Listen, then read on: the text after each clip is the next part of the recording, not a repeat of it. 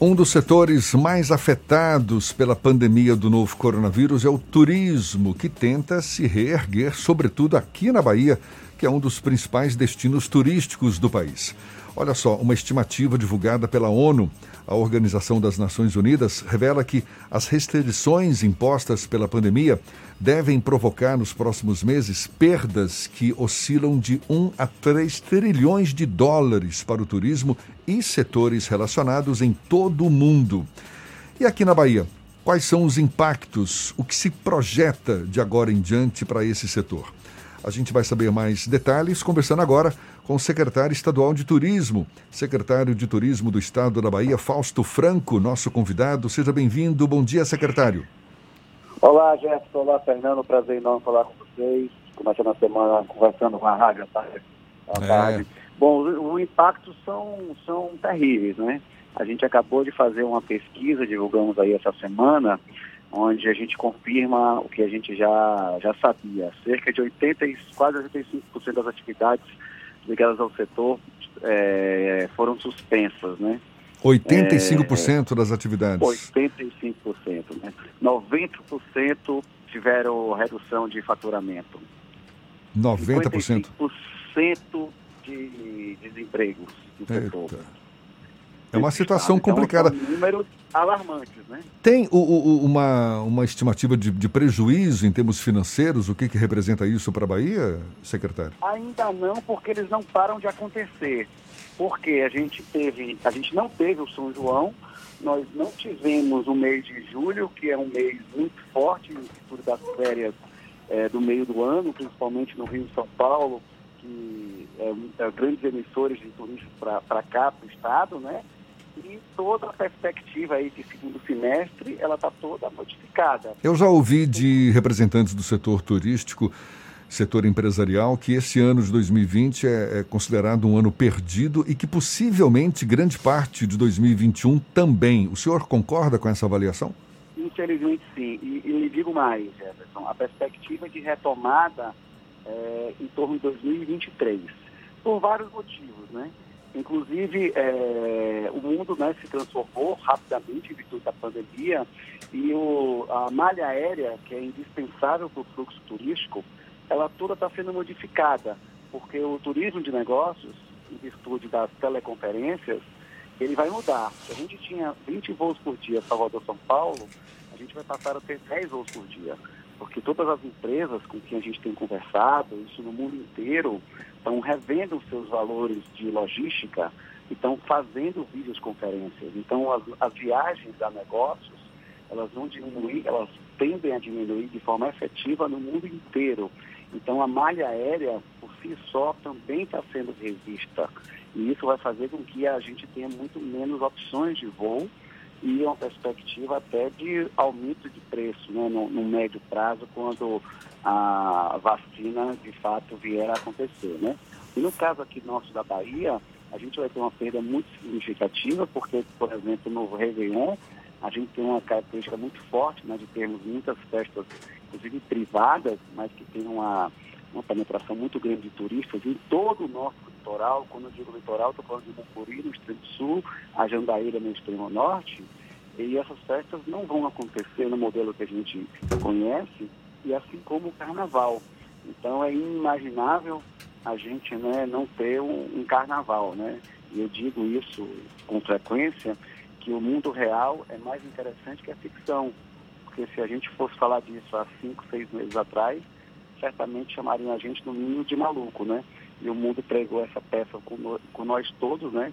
E ninguém estava preparado para isso, o setor público, o setor privado, com uma pandemia dessas características, vide como foi Nova York, como foi a Europa, é, o caos médico das pessoas, né?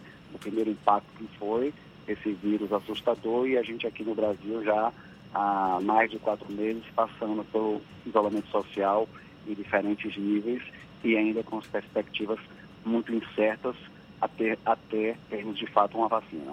Secretário, como é que está a interlocução da, do governo do estado com o setor do turismo? Vocês têm mantido diálogo permanente? Existe alguma perspectiva de apoio ou incentivo do ponto de vista econômico por parte do governo do estado para esses segmentos? Sim, sim, sim. Agora temos perspectivas muito positivas, né? Porque o que as pessoas mais querem é sair de casa, é viajar, mas não para aglomerações, né? Fazer um turismo de experiência, um turismo em ambientes abertos. E a Bahia tem todos os predicados para isso, né? Temos o maior litoral do Brasil, tem um estado maior do que a França, temos é, três zonas turísticas, cada uma com seus potenciais, temos a Chapada Diamantina, enfim. Se eu for falar dos potenciais do estado aqui, a gente passaria a manhã inteira e não me cansaria de, de falar do que a Bahia tem a oferecer. Mas é um setor que, de fato, foi muito impactado e a volta à normalidade vai demorar muito. Então a gente tem que se adaptar a esse novo normal, né, como estão chamando aí, porque enquanto tiver, não tivermos a vacina, a gente vai ter que viver com isso. O governo do estado está criando uma grande campanha publicitária para essa retomada, o que as pessoas mais vão querer é, saber é a preocupação sanitária desses lugares, ou seja, é, como é que os destinos estão cuidando dessa preocupação de saúde. Eu, para vocês terem uma ideia, eu tive uma reunião há, há uns 15 dias atrás com a grande operadora de São Paulo, que me questionou a questão hospitalar em Porto Seguro, que era algo até então que ninguém se preocupava, nem eu nem vocês, quando íamos viajar, queria saber se tal destino tinha hospitais ou não tinha hospitais. E isso é uma preocupação que agora é inerente a todos. E graças a Deus, nesse quesito, a Bahia é um estado relativamente bem servido, se comparado até outros, com a questão hospitalar. Estamos, é, o governador deu é, um, um, postergou a questão do IPVA e, do, e das taxas das retas para as zonas de turismo. Te, teve um lançamento há cerca de 30 dias atrás de um crédito de 32 milhões de reais para o, o setor. Eu tive em Brasília semana passada com o ministro do Turismo e fiz mais, mais outros pedidos, porque entendemos que a participação do governo federal para com o setor ainda está sendo muito tímida. E a gente precisa que o governo federal, já que é o principal emissor, ele, ele que tem a capacidade até de fabricar dinheiro se for necessário, precisa de fato dar oxigênio ao setor, não só para os funcionários empregados, mas também para os empresários, para que eles possam manter a atividade ativa e acesa numa linha de crédito mais fácil, porque a grande dificuldade hoje que todo mundo enfrenta é a burocracia para que esse dinheiro chegue no, no, na ponta e isso precisa ser resolvido de forma rápida, visto que a gente já tem aí mais de quatro meses com essa paralisação e as perspectivas ainda são, são lentas e o ministro prometeu essa semana nos responder com algo mais factível e a prorrogação da, da suspensão do, da, dos empregos, já que a medida provisória vence essa semana, e se isso não for renovado, realmente a perspectiva de desemprego vai ser maior, isso não só no turismo, mas em outros setores. E aqui na Bahia existe um grupo de trabalho coordenado pelo secretário Walter Pinheiro, onde semana que vem a gente vai se reunir de novo com o setor para anunciar algumas medidas de incentivo para esse setor que gera muito emprego e renda e é tão importante para o nosso Estado. Secretário, que tipo de iniciativa estaria sendo articulada pelo governo ou que o governo tenha é, conhecimento em relação a, a, nessa, nessa interlocução com o setor privado, no sentido de garantir segurança para os turistas na medida em que a atividade comece a ser retomada, não é, gradativamente. Eu te pergunto isso porque a gente sabe que é uma preocupação geral, não é, não só do Brasil, não só da Bahia, Brasil, mas países que, que têm o turismo como uma grande atividade econômica. Em Portugal, por exemplo, eu soube que é, tem uma plataforma em que estarão é, todos os estabelecimentos tu turísticos de Portugal com o selo Clean and Safe, ou seja, limpo e seguro, para que o viajante possa consultar o que cada empresa está fazendo, também para alertar o governo é, se houver algum tipo de problema. Existe alguma preocupação nesse sentido? 100%, 100%. Como eu falei no começo, a preocupação sanitária é algo imprescindível que vai fazer com que os estados e destinos que fizerem isso de forma melhor vão se destacar porque o que nós entendemos é que deu uma zerada de forma geral o turismo. Então, um estado que vendia mais do que o outro não necessariamente vai continuar vendendo. Um estado que tinha mais voos que o outro não necessariamente vai continuar tendo mais voos.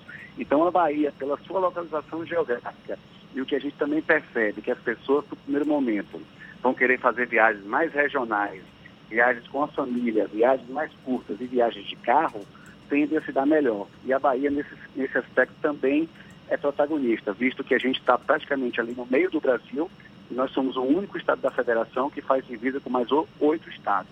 E, e, e, por característica, metade do fluxo turístico que nós tínhamos antes da pandemia já era feito pelos próprios baianos.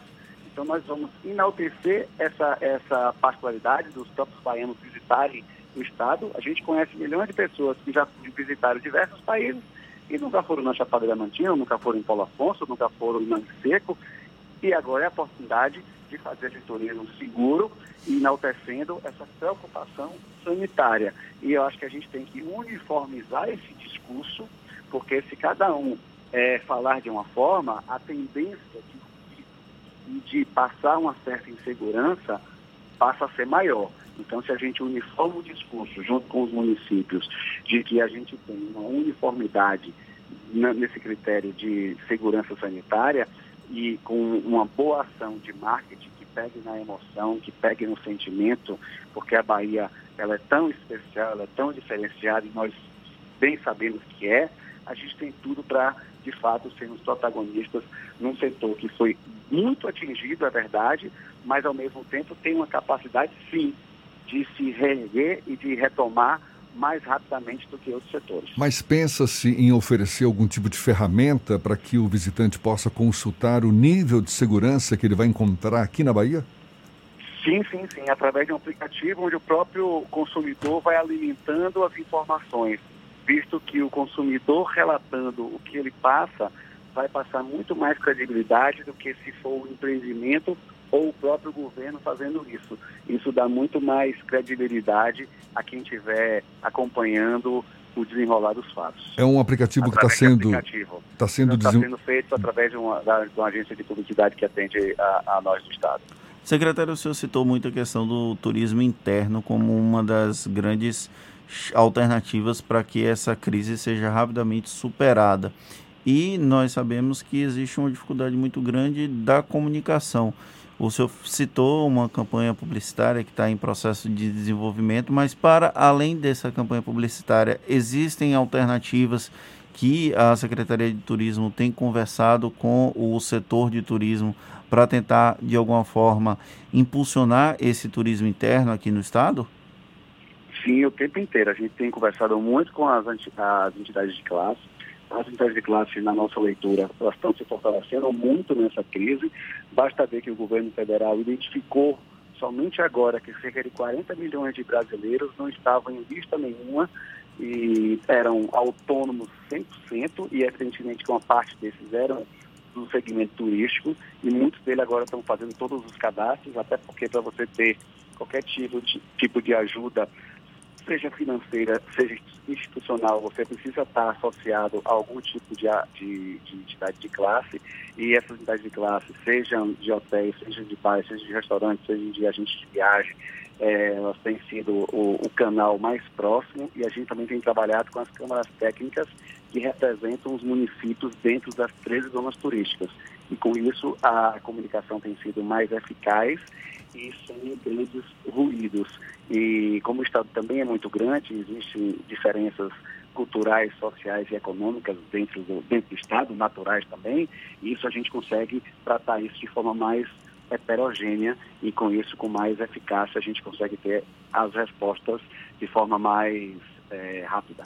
Secretário Fausto Franco, muito obrigado. Secretário de Turismo do Estado da Bahia, conversando conosco aqui no Issa Bahia. Muito obrigado pela sua disponibilidade obrigado, Jeff, e um obrigado, bom dia. Obrigado a todos os ouvintes. Parabéns aí pela liderança de vocês aí, que eu também sou um dos ouvintes que fazem vocês serem em primeiro lugar aí nesse público do nosso estado, viu?